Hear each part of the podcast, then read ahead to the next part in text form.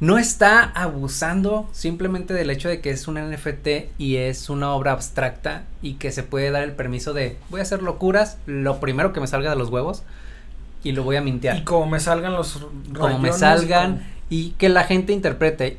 Yo nada más estoy haciendo cosas sin sentido, pero la gente que interprete lo que quiera interpretar. ¿No será que estamos en esa posición, en ese punto? Las productoras presentan NFTubers, democratizando el arte. Bienvenidos a un nuevo episodio de NFTubers. Ahora, Marvin nos trae eh, un nuevo criptoartista que la está rompiendo con unas obras muy peculiares y del que nos va a hablar un poquito más en un momento. Este criptoartista se llama Surianto eh, y al parecer sufrió un percance hace poco. Dinos más. Con él sufrimos todos. Tenemos preparado este episodio sobre arroba surianto-sur 234 y vamos a hablar de él.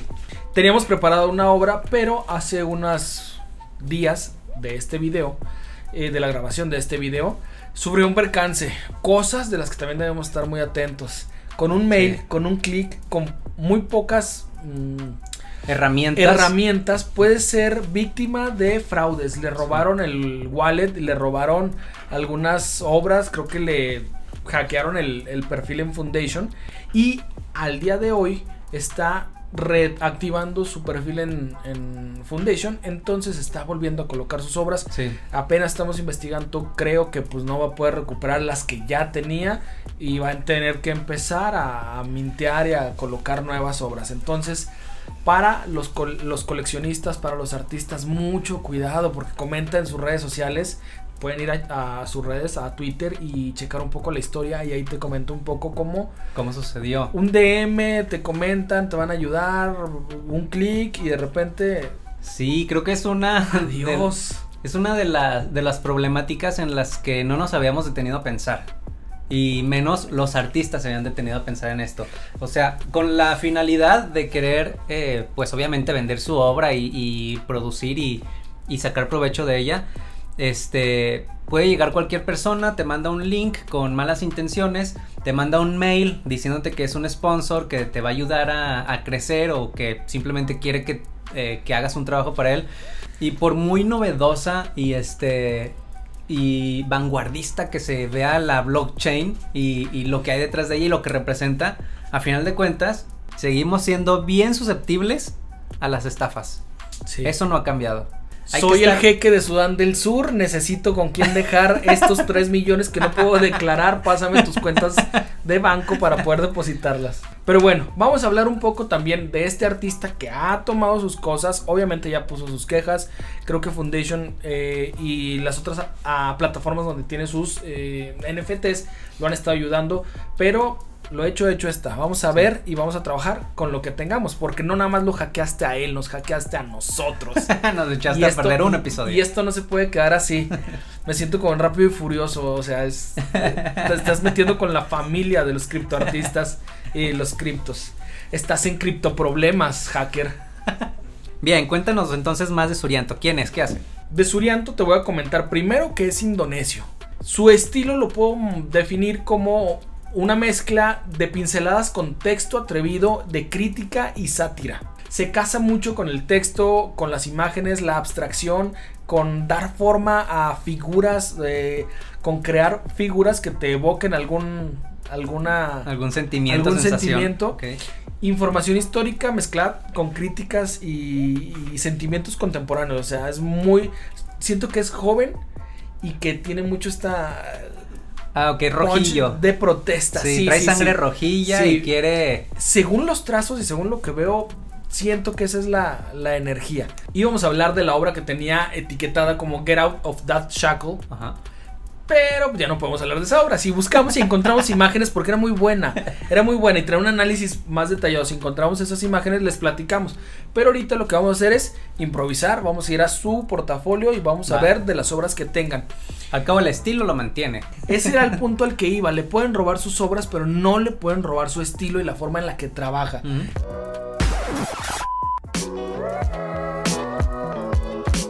En sus obras yo encuentro eh, mucho reflejo de ira, agresión, impactos visuales, o sea, trata de llegar así con un, un choque, una confrontación directa con el espectador. Ok. Es mucha, mucho color, muchas figuras amontonadas. Si lo viera tu abuelito dirías que, diría que es una plasta de, rayone- de rayoneos en una pared. O sea, Sí. sí. Y creo que a partir de este suceso donde pierde, donde lo estafan, donde lo roban, utiliza esa emoción como buen artista para poder publicar. Y ahorita veo en estas últimas obras que trae un sentimiento de eh, enojo, de desquite. Como lo que hace básicamente cualquier grupo de personas en todos los países, por ejemplo, se puede ver en Colombia, en México, por la lucha de la mujer, los derechos humanos, lo que sea. Eh, salen y se encuentran con paredes y estas son el lienzo en el que plasman sus ideas y sus sentimientos. Entonces, básicamente, siento que lo que está haciendo Surianto es, es eso, toma su lienzo y como si tuviera esa misma energía de los protestantes, llega y avienta sus rayas, su tinta y plasma ahí la idea y el coraje que trae adentro. Exactamente, lo hace eh, por medio de ilustración, pero es una técnica creo que muy entretenida de ver porque te asemeja a eso, como si estuvieras viendo una pinta en una pared con aerosoles de distintos colores, crea figuras, crea texto, sobreescribe texto, sobreescribe figuras, rayonea, tacha. ¿Sabes qué también pienso? Que para muchas personas, incluso para mí, al principio, la primera vez que las vi, son feas. En palabras Sí. llanas, son feas. Palabras vagas. no tienen la belleza que podemos ver en otras obras de otros criptoartistas. Pero lo que también es cierto es que está muy influenciado por el arte kitsch. Bueno, no sé si, si sea como tal una influencia, pero me recuerda mucho el arte kitsch.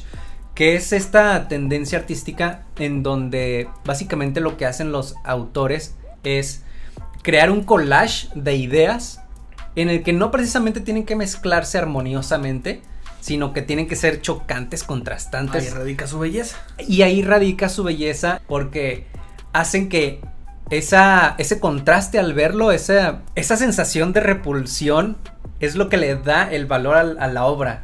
Porque ya muchas obras te van a hacer sentir cosas bonitas, pero también debe haber obras que te hagan sentir cosas negativas. Precisamente por eso en este canal hablamos de todo, hablamos de lo bonito y de lo bien pintaditas y bien ilustraditas que están Sí. las de eh, Beeple y hablamos de Surreanto y cómo eh, empieza y cómo te golpea con estas imágenes. Eh, hablando de My Favorite Animal, parecen como recortes de periódico pegados, obviamente Sí. animados, pero recortes de periódico, plastas, rayoneos encima de los recortes, ilustraciones o un dibujito de un animal. Parece como si esta obra lo hubieran creado por años en una pared abandonada donde llegan y ponen pósters. Bueno, un cartel. rayan, arrancan, postes, arrancan cosas. Sí. Parece una plasta de ideas, de cosas a través del tiempo. Ajá. Entonces es muy divertido que un solo artista, no sé, lo, lo tengo muy en la mente el hecho de que está tratando de sacar toda la idea que trae en el momento en la cabeza, una tras otra, y saco y empalmo y emplasto en un recuadro para Sí. que quede ahí. Y otra cosa que también he notado es que justamente por esta eh, actividad, por este hecho de que tiene, es un collage de muchos recortes mentales, de cosas que quiere expresar, Buenísima cada forma. parte, cada rincón de la obra, del lienzo, tiene un significado por sí solo. Puedes ver a cualquier zona. Si recortaras un. Si quitaras un recuadro pequeño de cada obra, ese mismo recuadro tenía por sí tendría por sí mismo un significado eh, que lo sustentaría. Es algo muy diferente eh, a lo que hemos visto con otros ar- criptoartistas, en donde tienes que ver la generalidad de la obra porque si no te puedes perder de varias cosas. o no la podrías entender. Entonces, es muy interesante porque es inicialmente confuso, pero con mucha información en cada centímetro, milímetro, en cada píxel que le agrega. Ajá. Tiene ahorita tres, nos falta por ver la de Human... Hu- ¿Cómo se llama? Humanic Placer. Nos falta la de Humanic Placer, que es una animación. Me recuerda un poco a, a técnica de Picasso, a cubismo. Siento que tiene aires jamaiquinos por los colores, por los, por los patrones que se logran ver eh, en el sobre el verde, el amarillo, los, la combinación de colores también y las líneas blancas en medio de ellos. No sé, me da la sensación de, de tropical, de, de un sentimiento tropical. Pero también justamente como decías, sí pareciera un poco influenciado por el cubismo, por este personaje chueco con la nariz por un lado y el ojo y el ojo mal colocado. Creo que el separar a la persona, al humanoide, de toda la plasta que es su obra, de todo el, complejo de la obra y cambiarlo a dos realidades distintas y regresarlo a su origen, no sé, me da un poco de crear qué historia puede estar teniendo. Siento que le quieres encontrar un significado forzosamente y es en este momento en el que me vino a la mente no está abusando simplemente del hecho de que es un NFT y es una obra abstracta y que se puede dar el permiso de voy a hacer locuras, lo primero que me salga de los huevos y lo voy a mintear. Y como me salgan los como me salgan y que la gente interprete. Yo nada más estoy haciendo cosas sin sentido, pero la gente que interprete lo que quiera interpretar. ¿No será que estamos en esa posición, en ese punto?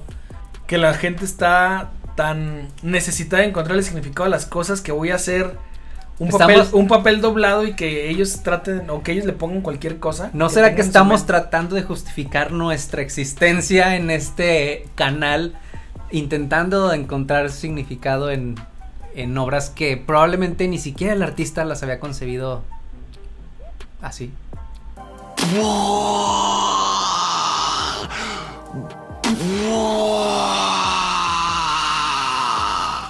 Sí, cabe la posibilidad de que es eso, de que sea eso. Sí, siempre va a estar, siempre está buscar a través de tus experiencias cómo justificar esa obra. Sí. Sí, ayuda, al menos te invita a hacer ese ejercicio. Es parte del funcionamiento humano también, tratar de encontrarle sentido a las cosas. Sí, sí. A lo mejor... ¿Y eso no tiene valor? Que el artista te provoque hacer eso no tiene un valor artístico. Sí, sí lo tiene. Sí, sí lo tiene, pero si él, si él no era su intención mostrar de verdad una idea, ocultar una idea ahí, si no, esa, si no era esa su intención real, siento que tiene menos valor. Ok, aquí vamos a desvariar. Que una obra sea, eh, que tenga mucho valor artístico, que sea eh, una obra impecable, es porque fue pensada de inicio a fin. Sí. Todos los trazos tienen que estar conscientemente hechos. Eh, yo siento que en el arte sí debería haber una intención inicial que te haga levantarte del lugar, agarrar tus pinceles, agarrar tu computadora y crear. Todo debe estar planeado en el arte. No, permite. La motivación que te haga arrancar y empezar a, crear, a crear arte sí debería estar, si no planeada, ser consciente tú de que, de que lo que quieres hacer, de lo que quieres plasmar. Hoy tengo ganas de hablar de la wallet que me acaban de hackear y voy a sacar todo mi, mi coraje en ello. A lo mejor durante el trayecto, durante el camino de la realización de la obra, puede que las cosas no salgan perfectamente y a lo mejor tiras un trazo, dos, tres, mil que no necesariamente lo pensaste o lo calculaste o lo premeditaste. A lo mejor simplemente fue un trazo de coraje. Pero lo que sí quiero decir es que desde el principio tuvo que haber nacido con una intención. Entonces, todo eso que hiciste en la obra, consciente o inconscientemente, tuvo que haber nacido por algo. Y ese algo es lo que el artista debió haber querido transmitir. Y ese algo es lo que el espectador debe encontrar. Por eso es que para mí no vale tanto el hecho de que llegue la gente y agarre una inteligencia artificial, agarre cualquier chingadera y quiera hacer arte, entre comillas, mintearla creyendo que se va a vender porque simplemente, o sea, es un mercado grandísimo y sí, probablemente se va a vender tu, tu, tu arte con inteligencia artificial, tu obra con inteligencia artificial, a pesar de que tú no hayas metido absolutamente nada de esfuerzo. O a pesar de que tu esfuerzo solamente haya sido dar clic en generar. Así es. Y eso es lo que le quita valor al arte. Y eso es lo que demerita el arte que sí tiene una intención detrás y que sí trae técnicas y que sí trae conocimiento y que sí trae apreciación artística de lo que Conciencia, intención. Sí. Ese es mi problema. Va, me parece, me parece muy respetable. Sí, mucho de lo que dices lo creo y yo también lo entiendo. Pero dentro de mí sí hay una posibilidad que me diga. Eh, empecé con esta idea, lo creé, pero terminó saliendo algo de lo que totalmente distinto a lo que estaba pensando hacer. sí, la idea de iniciar fue mía, pero realmente ya después me di un viaje a ayahuasca, me puse eh, en un estado mental muy elevado o muy eh, humano y dejé que simplemente mis manos, mis trazos, mis códigos, mi forma terminara la composición de mi obra. Eso también para mí podría valorarlo como arte, pero no nada más con la intención, la premeditación de voy a rogar la hoja y que salga, o generar, generar, generar, hasta que salga algo que medianamente me gusta. Es difícil de poner dónde está la división uno con otro. ¿Ustedes dónde lo separarían? ¿Ustedes qué opinan y dónde lo encuentran? ¿Dónde encuentran esta separación de qué es? ¿Qué es arte y qué no? y, qué no podríamos o qué podríamos eh, quitar, restarle puntos como arte.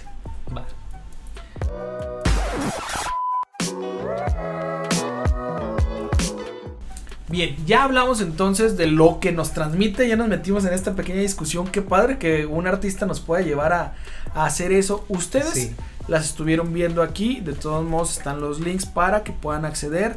Sí, muy interesante el artista, muy interesante lo que hace Surianto. Eh, su obra también es muy interesante porque siento que siento que probablemente es el primer episodio en el que nos lleva a hablar eh, más allá de lo que estamos viendo en pantalla. Nos lleva a preguntarnos cosas como lo que dijimos, ¿qué es arte y qué no se puede considerar arte? En fin, todo es relativo, todo es muy subjetivo, cada quien le puede dar el valor que quiera. Yo tengo mi opinión, tú tienes tu opinión, ustedes también deben de tener su opinión. Díganoslo en los comentarios, qué es lo que les parece, contáctenos por redes sociales, suscríbanse y sin nada más que decir. Vámonos y recuerden que nos vemos en el siguiente video. Geek Formante y Soy Marvin son NF Tubers. NF Tubers es una producción original de Las Productoras.